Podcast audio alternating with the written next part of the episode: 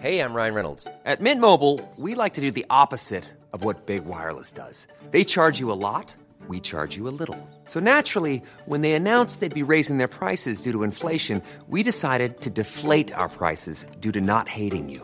That's right. We're cutting the price of Mint Unlimited from $30 a month to just $15 a month. Give it a try at mintmobile.com slash switch. $45 upfront for three months plus taxes and fees. Promo rate for new customers for limited time. Unlimited more than 40 gigabytes per month. Slows. Full terms at mintmobile.com. Ejercicio de teatro número 12. Guiar con palabras. En Teatro para Llevar propongo ejercicios de teatro a quienes lo enseñan, pero también a cualquier maestro, educador, coach, madre o padre de familia. Ejercicios para todas las edades que permiten aprender y trabajar en uno mismo de una forma divertida. Les compartiré mi experiencia y lo que cada actividad aportó a mis clases y algunas anécdotas. Así que levantemos el telón.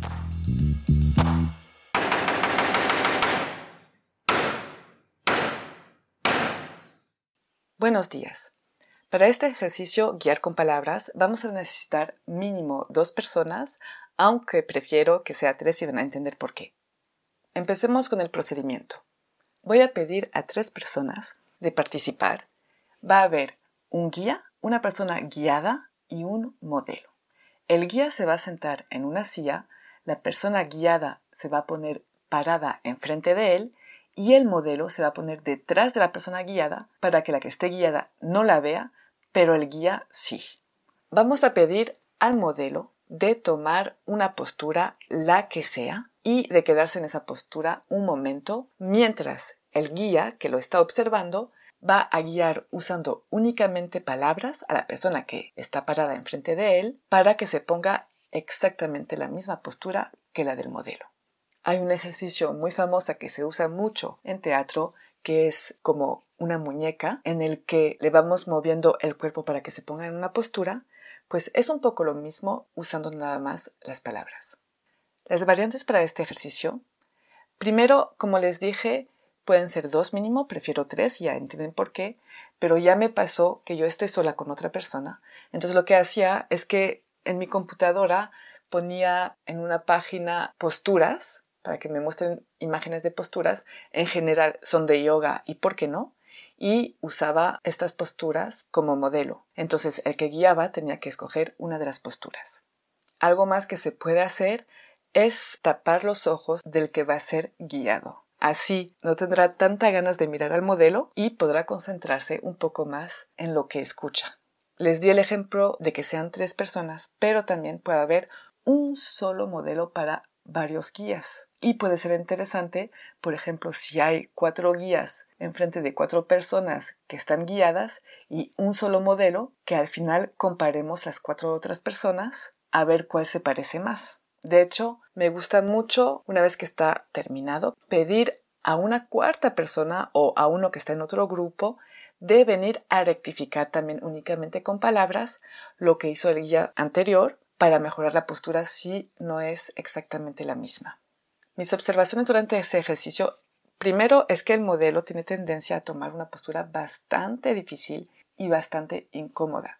Acuérdense que se tiene que quedar en esa postura y es un ejercicio que puede durar de un minuto a cinco a siete minutos. No le pongo nada de tiempo porque justamente me gusta que busquen la forma de explicar a alguien cómo ponerse usando únicamente palabras.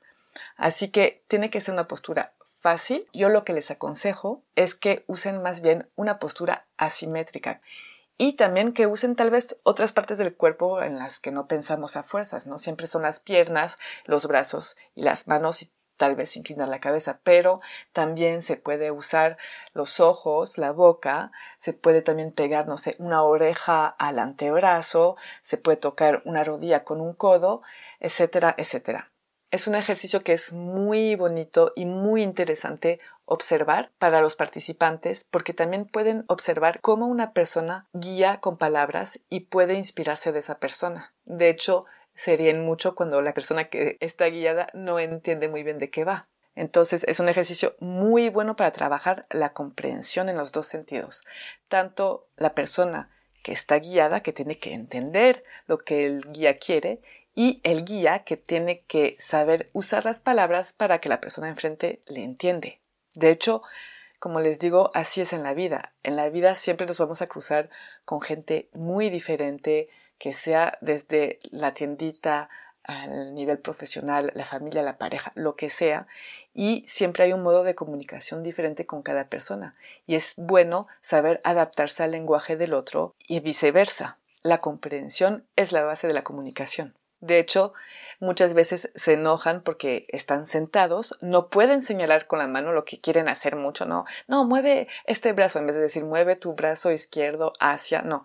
Entonces es interesante que como están sentados y no se pueden mover, no pueden señalar, se siente un poco la frustración. Muchas veces hago el ejercicio dos veces seguido. La primera, el guía le digo que no se tiene que mover, ¿no? Que tiene que usar nada más sus palabras, no puede señalar, pero no digo más. Y ahí se ve las personas que se enojan, las personas que se frustran porque no las entienden. A veces también la persona que está guiada también se enoja, pero es menos seguido. Y después hago el ejercicio una segunda vez en la que le digo al guía que tiene que quedarse sentado sin mover nada, casi congelado. Y hasta se ve como los colores de su piel cambian, se pone más rojo. Tenemos tendencia a eso de hablar con las manos cuando no nos no logramos que nos entiendan. Y entonces ese control del cuerpo es interesante ver cómo las emociones se están moviendo y el hecho de que lo hagan una vez sin tanta directiva y otra con más directiva, que ellos mismos sientan la frustración que está en ellos, el calor que sienten y cómo tienen que moverse cuando alguien no los entiende. Y también cuando intentan que alguien les entiende. A veces es curioso porque puede ser un alumno, por ejemplo, que es muy tímido en general o muy callado y en ese ejercicio se nota cómo la frustración lo gana. Entonces, también vemos unas partes de las personalidades de los participantes y es muy interesante. De hecho, hay personas que tienen más afinidades de lenguaje, que se entienden más fácilmente y otros no. Hay personas que logran adaptarse y que logran encontrar un lenguaje que el otro pueda entender y hay personas que se quedan clavados en su propio lenguaje. Es un trabajo que es un reto y de hecho lo toman así y se vuelve un juego, aunque a veces un poco frustrante. Las palabras claves para este ejercicio son la paciencia, la comunicación, el control de las emociones y del cuerpo, el lenguaje y hasta diría la adaptación del lenguaje. Espero que este ejercicio les gustó y les digo hasta pronto para otro ejercicio de teatro.